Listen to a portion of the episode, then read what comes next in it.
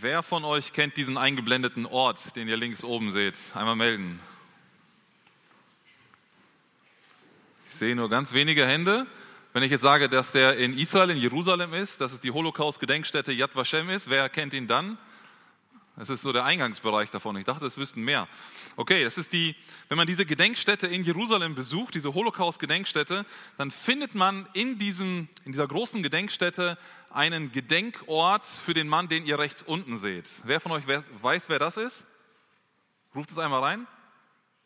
Schindler höre ich. Oskar Schindler, genau. Oskar Schindler war im Zweiten Weltkrieg, also zur Zeit der Nationalsozialisten in Deutschland, er war Deutscher und ähm, er war Mitglied der Nationalsozialistischen Partei hier in Deutschland und er hat es dazu gebracht, dass er eine Fabrik besessen hat in, äh, in Polen, also damaliges deutsches Gebiet, aber eigentlich Polen. Und in dieser Fabrik hat er verschiedene Dinge hergestellt. Unter anderem während des Krieges hat er dann seine Produktion umgestellt und hat kriegswichtige Güter produziert. Also gewisse Dinge, die die deutsche Armee brauchte, um den Krieg ähm, ja, zu kämpfen, um versorgt zu werden und so weiter. Er stellte diese kriegswichtigen Produkte her. Schindler war jetzt kein Mann, der unbedingt ein großer Menschenfreund war, der sich viel um andere gekümmert hat. Über ihn wird gesagt, dass er viel Partys gemacht hat, dass er bestochen hat und alles Mögliche. Also er hat ein ähm, eigentlich würden wir heute sagen, kein gutes Leben geführt. Aber während seiner Zeit dort als Firmenchef mit seinen Angestellten merkte er, dass unter seinen Angestellten viele Leute dabei waren, die jüdischer Abstammung waren. Und immer weiter mit der Zeit merkte er, dass das, was die Nationalsozialisten mit diesen jüdischen Menschen taten, dass es ein zum Himmel schreiendes Unrecht war was dort geschah. Immer mehr Menschen wurden abtransportiert, immer mehr Menschen sind in Konzentrationslagern gelandet und sind dort hingerichtet worden. Und er merkte, dass auch von seinen Leuten immer mehr ähm, abtransportiert werden oder ähm, verschwinden in die KZs. Und weil und er merkte dann irgendwann, weil er aber diese Firma hat, wo kriegswichtige Güter hergestellt werden, war diese Firma, diese Fabrik irgendwie wertvoll für die Nazis. Diese Firma konnte man nicht einfach schließen, weil sie die ja brauchten für den Krieg, der gerade läuft. Und er entdeckte die Möglichkeit, viele jüdische Mitbürger bei sich arbeiten zu lassen und sie somit vor dem sicheren Tod zu bewahren. Also er konnte den Nazis gegenüber sagen, obwohl er selber offiziell auch Nazi war, er war in der Partei, er konnte ihnen aber gegenüber sagen, der SS und der Gestapo, ähm, diese Leute brauche ich, die arbeiten hier und die dürft ihr nicht irgendwo anders hinbringen. Und so arbeiteten mehrere hundert Juden schlussendlich bei ihm und waren so vor der Vernichtung durch die Nationalsozialisten geschützt. Mehrfach rettete Schindler seine Arbeiter vor dem Abtransport in Vernichtungslager. Mehrfach fälschte er Dokumente und Listen, um jüdische Menschen in sein Unternehmen zu kriegen, um noch mehr Arbeiter aufzunehmen, die er eigentlich gar nicht brauchte. Aber um sie irgendwie reinzukriegen, äh, fälschte alle möglichen ähm, Listen und äh, Belege, um so noch mehr Menschen retten zu können. Mehrfach wurde Schindler sogar von der Gestapo, von der Geheimpolizei verhaftet und ihm wurde vorgeworfen, Juden zu retten. Und er konnte das immer irgendwie drehen und auf seine Firma zurückbringen, sodass er dann wieder freigelassen wurde. Er er hatte gute Verbindungen zu hohen SS-Leuten und ähm, er konnte sich da immer irgendwie rausretten. Interessant ist, dass Schindler über all die Jahre des äh, nationalsozialistischen Terrors und des Krieges, über diese ganzen Jahre sein ganzes Vermögen, das er hatte als Unternehmer, ähm, und er hatte es zu einem gewissen Vermögen gebracht, dieses ganze Vermögen steckte er immer wieder in die Versorgung seiner jüdischen Arbeiter. Das war so eine Art Außenstelle von einem Konzentrationslager, und diese Menschen hatten wenig zu essen, die Essensrationen waren sehr gering und er holte auf dem Schwarzmarkt immer wieder von seinem eigenen Geld Essen, um das an seine jüdischen Mitarbeiter auszugeben. Er bestach mit seinem eigenen Geld immer wieder SS-Beamte und Gestapo-Leute, um seine Leute vor dem Abtransport zu retten. Dieser Mann erlöste schlussendlich hunderte Juden vor dem sicheren Tod, indem er sein Vermögen für diese Menschen einsetzte, indem er sich, sein eigenes Leben und das Leben seiner Familie immer wieder bis aufs Äußerste riskierte. Er hätte selber hingerichtet werden können und seine Familie, um diese jüdischen Menschen zu retten vor dem sicheren Tod. Heute steht in dieser Predigt die Erlösung im Mittelpunkt. Nicht die Erlösung vom körperlichen Tod, so wie es bei Schindler war und den ihm anvertrauten Juden, sondern die Erlösung von der ewigen Trennung von Gott durch unsere Sünde als Menschen. Wir starten heute in die Advents- und Weihnachtspredigtreihe Gott ist da. Und wir finden viele Stellen in der Bibel, wo davon berichtet ist, dass Jesus gekommen ist oder Gott sich offenbart hat, gezeigt hat, da ist. Und in Markus 10, 45 finden wir die folgenden Worte von Jesus. Da heißt es, denn auch der Sohn des Menschen ist nicht gekommen, um bedient zu werden, sondern um zu dienen und sein Leben zu geben als Lösegeld für viele. Jesus ist nicht auf diese Erde gekommen, um sich bedienen zu lassen. Das sagt er selber ganz deutlich den Leuten, die um ihn herumstehen. Nicht um jetzt als König, als Gott Dienst von den anderen zu empfangen, sondern er sagt, ich bin gekommen, um selber zu dienen und mein Leben zu geben. Und sein größter Dienst, den er auf dieser Erde hier vollbracht hat, natürlich, er hat viel geheilt, er hat viel Mut zugesprochen, sich viel um Menschen gekümmert und sie aufgerichtet, natürlich. Aber der größte Dienst, den Jesus auf dieser, Mensch, dieser Erde verrichtet hat an der Menschheit, war es, uns Erlösung zu bringen. Den Weg zu Gott frei zu machen, den Weg zum Vater wieder zu öffnen. Und deshalb unser heutiges Predigtthema, Gott ist da und bringt Erlösung. Dazu werden wir uns heute zwei verschiedene Bibelstellen genauer anschauen, die verschiedene Aspekte dieser Erlösung näher beleuchten und uns zeigen, was es genau damit auf sich hat. Los geht's. Erster Punkt, erlöst vom alten Leben. Ich lese euch die Verse aus 1. Petrus 1 vor, Verse 18 und 19. Da sagt Petrus, denn ihr wisst, dass ihr nicht mit vergänglichen Dingen, mit Silber oder Gold, erlöst worden seid von eurem eitlen, von den Vätern überlieferten Wandel, sondern mit dem kostbaren Blut Christi, als eines Lammes ohne Fehler und ohne Flecken. Ja, Jesus ist an Weihnachten gekommen, um uns zu erlösen. Diese Aussage haben wir jetzt mehrfach gehört und die finden wir in der Bibel. Aber wovon musste er uns denn überhaupt erlösen? Diese Frage ist ja der Erlösung noch mal ein Stück vorgeschaltet. In Römer 3 zum Beispiel und an anderen Stellen der Bibel, da zeigt uns Paulus oder die Bibel zeigt uns, dass alle Menschen von Gott getrennt sind. Es gibt keinen Menschen auf dieser Welt, der nicht von Geburt an erstmal getrennt ist von Gott, sondern die Sünde, die in unserem Leben ist, die jeder Mensch von uns hat, von klein auf, die trennt uns seit der Geburt und für alle Zeiten im Leben nach dem Tod von Gott. Wir sind getrennt von Gott, weil wir sündig sind. Und jeder von uns trägt diese Sünde in sich. Ich meine, wenn du alleine die zehn Gebote einmal dir anschaust, die Gott uns gegeben hat, alleine diese zehn und die mal ganz ehrlich auf dein Leben anwendest,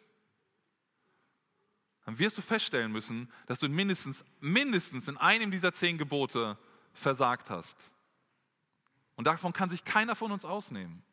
Und eine Sünde trennt uns von Gott. Diese Sünde ist in uns und sie scheidet uns von Gott. Jeder Mensch ist von Gott getrennt durch die Sünde. Gott kann als heiliger Gott nicht mit Sünde in Berührung gekommen. Vor einigen Monaten habe ich schon darüber gepredigt, über Gottes Heiligkeit. Und das hat uns so deutlich gezeigt, wir als sündige Menschen haben keinen Zugang zu Gott durch unsere Sünde. Wir können nicht in Gottes Heiligkeit hineinkommen. Das ist unser Status als Menschen. Das ist unsere Position. Wenn Gott auf uns schaut, dann sieht er uns als Sünder erstmal als Menschen. Und wir haben diesen Zugang nicht zu Gott. Das heißt, wir sind getrennt von ihm.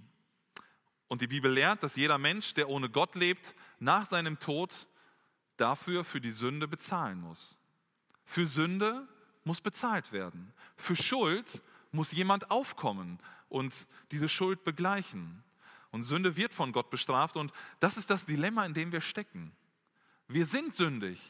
Diese Strafe, diese Trennung von Gott, die wartet auf uns, auf jeden Einzelnen von uns, weil wir diese Sünde in uns haben und wir kommen selber nicht dorthin.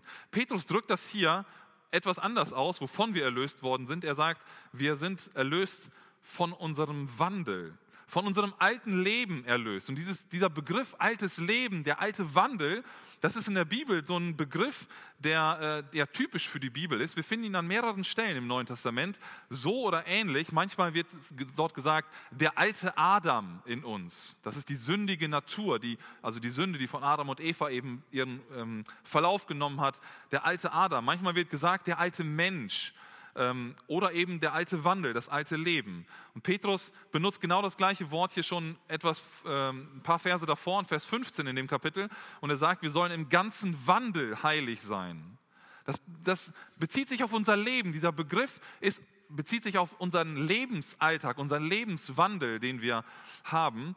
Ähm, also unmissverständlich ist damit die Lebensführung gemeint. Und diesen, von diesem alten Wandel hat Jesus uns erlöst. Paulus sagt es an einer anderen Stelle, Epheser 4 auch nochmal, ähm, was den früheren Lebenswandel angeht, ihr habt den alten Menschen abgelegt. Das ist Vergangenheit. Also das ist etwas, wovon wir erlöst sind. Es gibt einen Unterschied von dem früheren alten Wandel zu einem neuen Leben mit Jesus. Und das ist das, was Petrus hier eben auch, äh, wovon er spricht. Wir sind erlöst von diesem alten Wandel. Und Petrus, der konkretisiert das hier so, sogar noch. Er sagt nicht nur, ja, das, der alte Lebenswandel, unsere alte Lebensweise, äh, davon hat uns Jesus erlöst, sondern er beschreibt diesen Wandel als eitel. Andere Übersetzungen sagen nichtig oder vergeblich.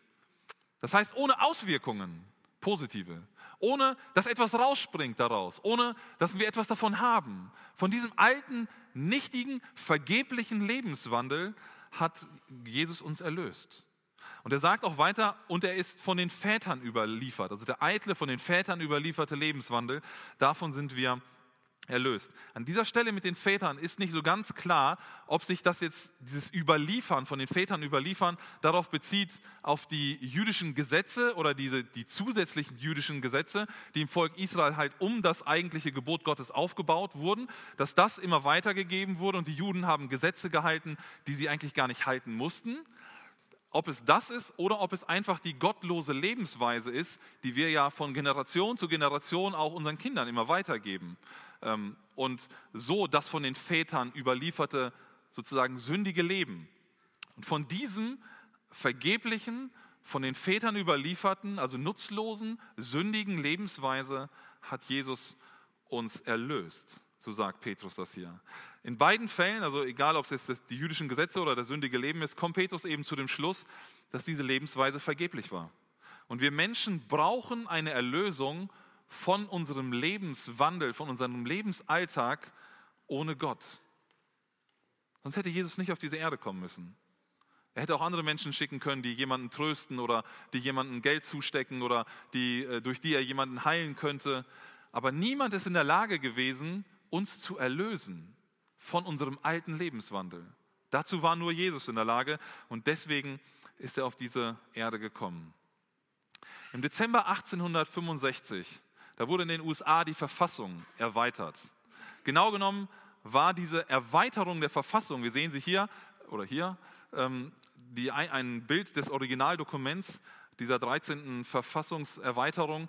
Diese Verfassungserweiterung war im gewissen Sinne eigentlich eine Freiheitserklärung für alle Sklaven, die damals in dem Süden der, äh, der Vereinigten Staaten auf Plantagen arbeiteten, dort in, auf Farmen schufteten und die Leibeigene anderer Menschen waren. Sie gehörten anderen.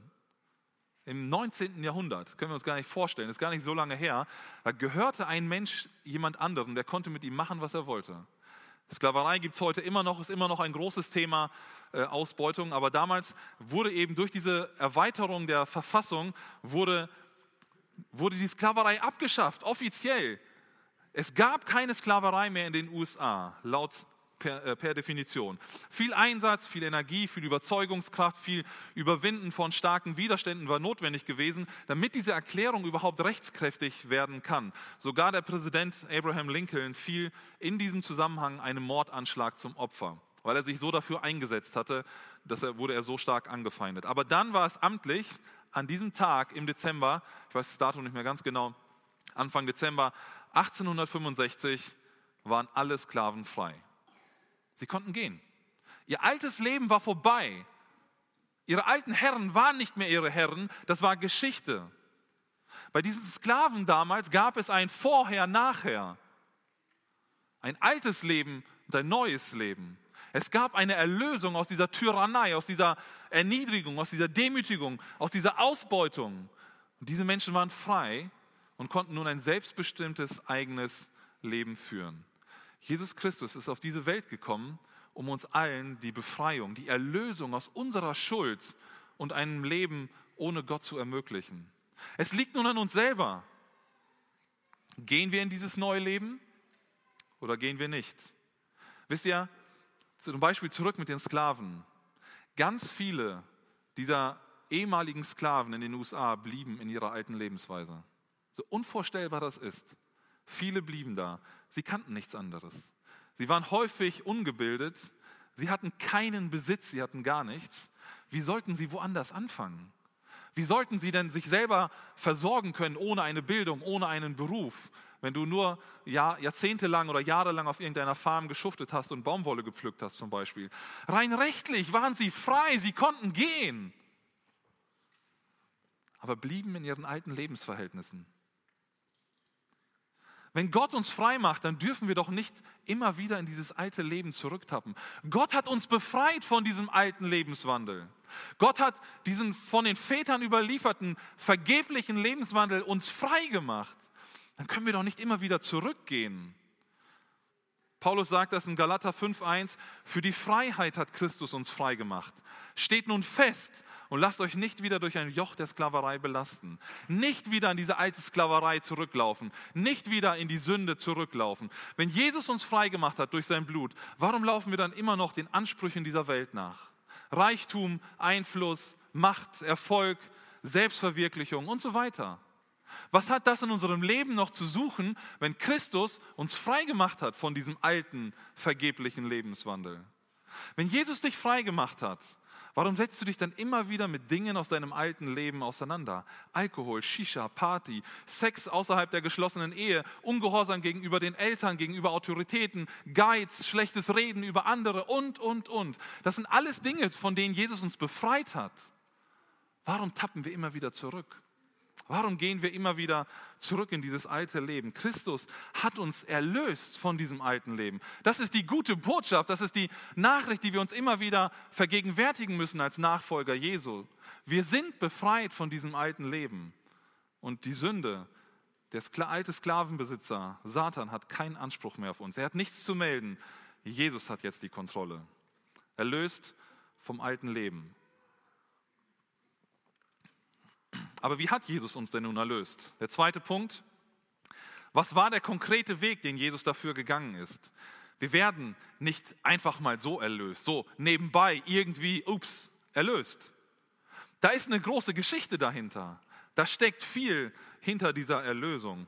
Petrus sagt uns hier in diesen zwei Versen erst einmal, wie die Erlösung nicht geschehen ist. Wir sind nicht erlöst aus uns selbst heraus. Nichts, was wir leisten können, nichts, was wir bringen können, hat dazu geführt, dass wir erlöst werden. Dass wir frei werden von dieser Schuld, von dieser Sünde. Petrus nennt hier stellvertretend dafür Silber und Gold. Er sagt, wir sind nicht erlöst mit vergänglichen Dingen, mit Silber und Gold. Und er bezeichnet das als vergänglich. Das ist etwas, was keinen Wert hat. Geld, Wohlstand, die werden hier auf der Erde als kostbar angesehen, als wichtig, als erstrebenswert, als etwas, was wir brauchen für ein gutes Leben. Aber aus Gottes Sicht, aus Sicht der Ewigkeit, ist das nichts. Es ist vergänglich. Es hat keinen Wert. Bei Gott können wir uns nichts damit kaufen und schon gar nicht Erlösung von unserer eigenen Schuld. Und dann stellt Petrus diesen vergänglichen Dingen, die uns nicht erlöst haben, die echte Erlösung gegenüber. Er sagt, wir sind erlöst mit dem kostbaren Blut Christi. Was für ein Kontrast. Nicht die Kohle, die wir haben, der Reichtum macht uns frei, sondern er sagt, das kostbare Blut Jesu. Das ist nämlich nicht wertlos, vergänglich.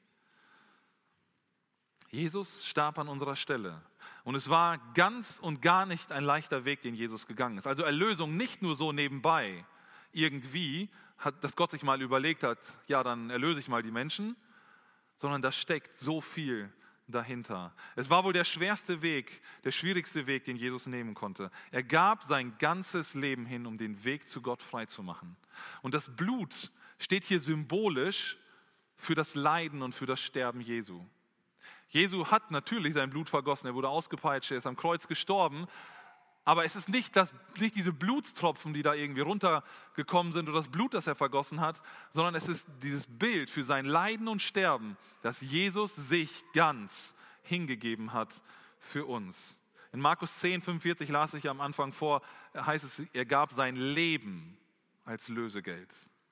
Jesus ist wirklich gestorben an diesem Kreuz für dich und für mich. Und das ist der einzige Weg, der wirklich Erlösung bringt. Jesus selbst sagt, ich bin der Weg und die Wahrheit und das Leben. Niemand kommt zum Vater als nur durch mich. Die Befreiung, die Erlösung von unserer Sünde und Schuld, die geht nur über das Blut Jesu. Nur über das Kreuz führt der Weg wirklich zur Erlösung. Wir können uns alles Mögliche ausdenken und ausmalen. Wir kommen nicht zu Gott ohne über das Kreuz. Vor einigen Jahren waren wir als Familie in einem großen Irrgarten, in einem Labyrinth. Ihr seht dort Katharina abgebildet, das ist auf so einer Brücke über diesem Labyrinth. Und das, ähm, ja, das, dieses Labyrinth bestand aus Heckenpflanzen, die waren ungefähr so meine Größe. So hoch waren die ungefähr. Und es war halt so ein riesiger Kreis, der angelegt war. Ihr seht das so andeutungsweise, die eine Hälfte oder ein Viertel fast davon. Und Ziel war es, von außen reinzugehen und dann den richtigen Weg zu finden bis zum Mittelpunkt des Kreises. Und im Mittelpunkt war dann diese Brücke, man ging auf die Brücke und konnte dann wieder rausgehen. Das war das Ziel. Und wir sind dann so rein, wir waren mit ein paar Erwachsenen da, haben die Kinder auf uns aufgeteilt und dann sind wir so in kleinen Gruppen reingelaufen. Und es hat Spaß gemacht am Anfang. Wir sind da durchgelaufen und immer wieder, oh, Sackgasse, hier ist eine Hecke vor, der, äh, vor den Augen, geht nicht, gehen wir mal zurück, probieren wir anderen, den anderen Weg.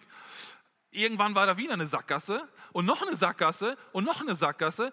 Und irgendwann hat es mir keinen Spaß mehr gemacht und ich dachte, wie komme ich aus diesem Ding wieder raus? Ey, ich bin doch ein erwachsener Mensch. Ich muss doch mal meine Fähigkeiten irgendwie anstrengen können, mein Erinnerungsvermögen irgendwie ähm, stärken. Und dann, an dieser Stelle war ich schon mal. Ich bin eben links, jetzt muss ich rechts. Ist hoffentlich da die Lösung. Pustekuchen, ich bin da nicht rausgekommen. Irgendwann dachte ich, ich bin ja nicht dumm. Ich bin ja ein bisschen größer als die meisten anderen. Auf Zehenspitzen gestellt und versucht, über die Hecke rüber zu gucken. Ich konnte rüber gucken, aber der Winkel war nicht hoch genug. Das heißt, ich sah immer noch nicht, wo der Ausweg war. Also ich sah viel grün, aber ich habe nicht gesehen, wo der richtige Weg war. Ich war gefangen in der Situation und die kleinen Kinder bei mir und die hatten auch irgendwann keinen Bock mehr und wir wollten da raus. Ich bin da nicht rausgekommen. Irgendwann stand jemand oben auf der Brücke. Es war nicht Katharina, das Foto war später. Oben auf der Brücke, es kann sein, dass es Bennett war, mein Neffe, genau, der von oben den besseren Blick hatte und genau gesehen hat, wo der richtige Weg ist. Und mich dann dirigierte und sagte, jetzt links, jetzt rechts, jetzt geradeaus, einmal noch abbiegen und du stehst vor der Brücke. Und die Erlösung war da. Wäre er nicht gewesen, würde ich immer noch in diesem Irrgarten herumirren. Allein sind wir da nicht rausgekommen. Alle meine Versuche, mit meinen menschlichen Fähigkeiten, mit dem, was ich habe oder was mich ausmacht, bin ich da nicht rausgekommen. Es hat fehlgeschlagen, mit eigener Kraft aus dieser, mich aus diesem Bereich dort zu erlösen. Es musste jemand von außen herkommen und den Weg zur Freiheit ähm, mir aufzeigen, aus dieser verzwickten Situation mich herausholen. Nur der Blick von oben konnte den rettenden Weg zeigen. Und dieses Erlebnis hat mir so sehr verdeutlicht, dass wir Menschen auf Rettung von außerhalb angewiesen sind. Es ist nicht das vergängliche Silber oder Gold. Es ist nicht unsere Leistung. Es ist nicht das, was wir können. Nicht das, was wir ähm, irgendwie auf die Beine stellen können, was uns befreit von unserer Sünde und Schuld. Es muss von außen die Rettung kommen. Und Jesus kam auf diese Welt. Wisst ihr, wir werden nie in der Lage sein, Gott durch unsere guten Taten, durch das, was wir wirklich Gutes tun, was lobenswert ist, zu beeindrucken, dass dadurch unsere Schuld ähm, von uns genommen wird. Auch durch viele Spenden, durch viel Geld, das wir in die Gemeinde in Mission geben, retten wir uns nicht. Durch ein frommes Leben retten wir uns nicht. Auch nicht durch herausragende Talente, die wir haben und die wir einsetzen, äh, um andere zu beeindrucken. Auch dadurch überzeugen wir Gott nicht, uns unsere Schuld wegzunehmen. Wir können aus uns selbst keine Erlösung bewirken. Petrus sagt, all diese Dinge, die wir selber leisten können, das sind vergängliche Sachen. Wenn Gott aus der Ewigkeit darauf schaut, dann sagt er, nutzlos. Bringt dir nichts hier oben bringt dir nichts außerhalb deines Lebens. Da kannst du dir ein schönes Auto kaufen oder einen Urlaub machen, aber im Himmel kannst du dir nichts davon kaufen. Und wir sind in diesem Irrgarten gefangen als Menschen. Wir sind in dieser Sünde so verstrickt, wie ich in diesem Garten und komme da nicht raus. Wir sind getrennt von Gott. Aber weil Jesus gestorben ist, ist der Weg frei. Sein Blut öffnet den Weg zu Gott. Weil Jesus an deiner Stelle für deine Schuld gestorben ist, brauchst du nicht mehr ewig getrennt sein von Gott. Weißt du, Jesus hat an diesem Kreuz den Preis bezahlt für die Schuld, für die Sünde. Der Preis ist bezahlt für uns durch sein Blut. Jesus hat das ultimative Opfer gebracht für dich und für mich. Und diese Erkenntnis, die versetzt mich immer wieder in tiefe Dankbarkeit Jesus gegenüber. Weil er kam und für uns starb, darf ich ewiges Leben haben. Weil er kam und für uns starb, starb, darf ich eine persönliche Beziehung zu Gott haben. Nicht irgendwo ein Gott als Richter oder Strafender, sondern ich darf eine persönliche Beziehung wie zu einem Vater haben, der mich liebt. Nicht ein Vater, der Gewalt ausübt, nicht ein Vater, der irgendwie ähm, ja, sich selbst verwirklicht, sondern ein Vater, der mich liebt, der seinen Sohn gegeben hat für mich, damit ich leben kann. Vielleicht hast du diese Erfahrung aber auch noch nie gemacht in deinem Leben. Vielleicht lebst du dein Leben ohne Gott. Die Bibel sagt uns, dass jeder, der an Jesus glaubt, sein Kind wird. Vielleicht ist das für dich ganz neu, vielleicht hast du schon oft gehört, dann ist es einfach nur noch mal eine Erinnerung. Wenn du an Jesus glaubst, wenn du glaubend für dich in Anspruch nimmst, dass Jesus für deine Schuld, die da ist, die existiert, die dich von Gott trennt, wenn du das glaubend für dich annimmst, dass Jesus für diese Schuld gestorben ist am Kreuz damals auf Golgatha, dann bist du ein Kind Gottes. Dann nimmt Gott dich an und er vergibt dir deine Schuld, wenn du um diese Vergebung deiner Schuld bittest. Lass uns aber auch immer wieder daraus lernen, dass wir nicht versuchen, unsere Erlösung auf unsere Leistung aufzubauen. Unsere Fähigkeiten und unsere Leistungen reichen nicht aus, um die Schuld zu begleichen. Aber Jesus ist genug. Jesus hat alles gemacht. Kommt zum dritten und letzten Punkt.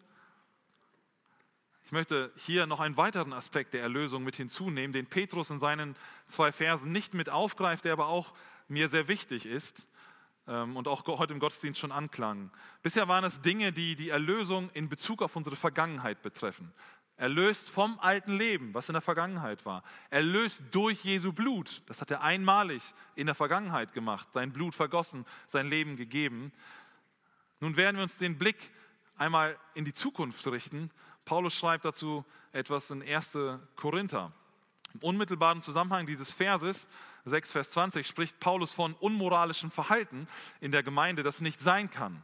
Er schreibt davon, dass wir unsere Körper, also unseren Leib, nicht dafür missbrauchen dürfen, uneheliche Sexualität auszuleben, weil unser Körper ein Tempel des heiligen Gottes ist. Und wir diesen Tempel damit beschmutzen, wenn wir so etwas tun. Und dann, genau in diesem Zusammenhang, wo er davon schreibt, kommt dieser Vers, wo er sagt, denn ihr seid um einen Preis erkauft worden, verherrlicht nun Gott mit eurem Leib. Also vorher sagt er gerade, wir sollen keine leiblichen Sünden machen, sondern wir sollen mit unserem Leib Gott verherrlichen. Die neue Genfer Übersetzung, äh, neue evangelistische Übersetzung sagt hier, ähm, übersetzt das Wort Preis mit Lösegeld, denn ihr seid mit einem Lösegeld erkauft worden. Andere Übersetzungen sagen hier, du bist teuer erkauft. Es war ein hoher Preis, den Gott gezahlt hat. Das haben wir eben schon thematisiert. Jesus hat sein eigenes Leben hingegeben. Aber Paulus fügt dieser Tatsache eine Konsequenz hinzu. Also er sagt, du bist erlöst, du bist erlöst durch Jesu Blut und deshalb, jetzt kommt etwas. Er sagt, deshalb lasst uns nun Gott verherrlichen. Weil Gott in unserem Leben etwas so Grandioses getan hat, dass er uns erlöst hat, sollen wir Gott ehren. Das nicht nur mit unseren Worten am Sonntagmorgen im Gottesdienst, auch nicht nur mit den Einstellungen, die wir irgendwie haben, mit unseren Gedanken, die wir uns so machen. Nein, Paulus sagt, sogar mit deinem Körper sollst du Gott verherrlichen. Du sollst also mit deinem ganzen Wesen, mit deinem ganzen Sein, mit allem, was dich ausmacht, sollst du Gott zu Gottes Ehre leben, weil er uns erlöst hat. Weil Gott so einen hohen Preis bezahlt hat, um dich aus deinem alten Lebenswandel herauszuholen. Gottes Erlösung hat also täglich spürbare Folgen und Auswirkungen in unserem Leben als Christen. Jedes Jahr am 14. August reiste Franciszek Gajownicek nach Polen, nach Auschwitz und besuchte dort das Grab von Maximilian Kolbe. Links seht ihr Gajownicek, rechts auf dem Bild seht ihr Maximilian Kolbe. Im Zweiten Weltkrieg befanden sich beide als Gefangene im Konzentrationslager Auschwitz. Es ist ein Arbeitslager und eine Hinrichtungsstätte der Nazis gewesen. Es gehört zum dunkelsten Kapitel, das wir in unserer deutschen Geschichte haben. Es sind Millionen Tote verschuldet worden, alleine durch dieses Lager, was dort, ähm, ja, welches Leid über die Menschen gebracht wurde. Es gab folgende Situation ähm, dort in dem Lager. Es ist ein, jemand, ein Häftling geflohen. Er hat es geschafft, irgendwie rauszukommen aus dem Lager und war weg. Und äh, die Nazis führten ja immer Appelle durch, es wurde durchgezählt, ob alle da sind. Stundenlang mussten die Menschen dort stehen auf den Appellplätzen und es, wurde heraus, es stellte sich heraus, dass eine Person fehlt. Jetzt wollten die Nazis ein Exempel statuieren, wollten ein für alle Mal zeigen, dass es so nicht geht und bestimmten per Los ähm, zehn Gefangene, die ausgewählt worden sind und die eingesperrt werden sollten, um an der Stelle dieses Häftlings zu sterben. Also es sollten einfach willkürlich irgendwelche anderen Leute sterben als Abschreckung, damit bloß kein anderer auf die Idee kommt zu fliehen. Und das Los fiel auch unter anderem auf diesen Mann Gajownicek. Er fing an zu weinen in der Situation, dort bei diesem Appell, kann man nachvollziehen. Und er, er berichtete davon, dass er eine Frau hatte und zwei Kinder zu Hause, zwei Söhne waren es. Und dass er doch nicht jetzt hier sterben kann. Er muss doch rauskommen irgendwann und zu ihnen zurückkommen. Er war vorher polnischer Offizier gewesen in der Armee und war dort inhaftiert. Und Maximilian Kolbe bekam diese Situation mit. Maximilian Kolbe war katholischer Priester, ähm, glaubte an Gott, lebte für Gott und er bekam diese Situation mit. Das, was dann passierte, ist einfach unglaublich. Maximilian Kolbe geht zu den SS-Leuten hin, die dort im Lager das Kommando hatten und sagte, ich möchte anstelle dieses Mannes sterben. Und wie auch immer, die sich darauf eingelassen haben, die haben gesagt, okay, dann tauschen wir. Gajownicek geht zurück ins Lager, führt sein Leben weiter und Maximilian Kolbe geht in diese Zelle und stirbt einige Zeit später. Anstelle dieses einen Mannes. Am 14. August ist er gestorben. Und das, obwohl er eigentlich nicht hätte sterben müssen. Gajownicek war ausgewählt. Er war derjenige, der sterben sollte. Nun endet der Krieg irgendwann. Gajownicek hat das Konzentrationslager überlebt. Und was macht er? Jedes Jahr, am 14. August, am Todestag von Maximilian Kolbe, geht er dorthin zum Grab, um dort Kolbe die letzte Ehre zu erweisen. Er sagt, dieser Mann ist für mich gestorben und jedes Jahr an seinem Todestag komme ich hier hin, um an ihn zu denken, was er für mich getan hat. Und er reist durch Europa, er reist durch USA und berichtet bis zum Ende seines Lebens immer wieder davon, von diesem heldenhaften Einsatz Maximilian Kolbes, der sein Leben gegeben hat für einen anderen. Er sagte, solange ich Luft in meinen Lungen habe, werde ich den Menschen von Maximilian Kolbe erzählen. Seien wir mal ehrlich, wie sieht unser Leben jetzt gerade mit Gott aus? Hat die Erlösung, die wir erfahren haben, die weit größer ist als nur Erlösung vor dem physischen, irdischen Tod, hat die Folgen in unserem Leben? Hat diese erfahrene Erlösung Auswirkungen auf mein Reden? Hat sie Auswirkungen auf mein Verhalten gegenüber meiner Familie, gegenüber meinen Freunden, meinen Bekannten, gegenüber Fremden? Führt die Erlösung dazu, dass ich mein ganzes Leben zu Gottes Ehre einsetzen möchte? Jesus hat alles für mich gegeben. Sein eigenes Leben. Was gibst du für Jesus? Vielleicht ist es deine Zeit, die Gott beansprucht. Bisher geht vielleicht ein Großteil deiner Zeit für die Befriedigung deiner eigenen Bedürfnisse drauf. Geld verdienen, Spaß haben, Entspannung. Vielleicht will Gott dich aber herausfordern, deine Zeitplanung zu überdenken und ihm mehr von deiner Zeit zur Verfügung zu stellen, um ihn zu verherrlichen, damit er sie zu seiner Ehre gebrauchen kann. Vielleicht ist es deine Lebensplanung, die Gott übernehmen möchte. Bisher hast du selbst die Zügel in der Hand, du wusstest, wo es hingehen soll, aber vielleicht ist es jetzt an der Zeit, dass du Gott konkret um Weisung bittest. Gott, wo soll es hingehen in meinem Leben? Übernimm du das Ruder. Zeig du mir, wo es hingehen soll, was mit meinem Leben passieren soll. Und das ist egal, ob du 16 oder 60 bist. Gott kann mit deinem Leben immer noch eine großartige Wendung nehmen und es zu seiner Ehre gebrauchen. Vielleicht ist es aber auch deine schwindende Kraft, deine schwindende Lebensenergie, die Gott haben möchte. Du hast in deinem Leben vielleicht schon viel getan, aber du merkst jetzt, wie deine Kräfte schwinden, weil du vielleicht älter wirst, weil du kraftloser wirst. Du fühlst dich vielleicht ungebraucht oder nutzlos in der Gesellschaft, vielleicht in der Familie, vielleicht sogar in der Gemeinde. Soll mal die Jungen machen. Die haben noch Elan und Kraft. Aber vielleicht ist es für dich jetzt gerade an der Zeit, deine Schwachheit, wie Paulus es sagt, an Gott abzuliefern und dadurch zu bewirken, dass Gott durch deine Schwachheit Großes machen kann, dass Gott deine Schwachheit zu seiner Ehre gebrauchen kann. Wie auch immer, lasst uns diese Tatsache, dass Gott uns erlöst hat, dass Jesus sein Blut gegeben hat für uns, lasst uns eine Folge daraus erwachsen lassen, nämlich dass wir zur Verherrlichung Gottes leben. Gott ist da und bringt Erlösung. Jesus erlöste uns von unserem alten Leben. Die alte Schuld, die alte Sünde hat keinen Anspruch mehr auf uns. Jesus ist jetzt Herr. Wir sind raus aus diesem alten Leben. Aber Jesus erlöste uns durch sein Blut und das ist ein Preis, den wir nicht hoch genug und nicht teuer genug bewerten können, den er für uns gezahlt hat.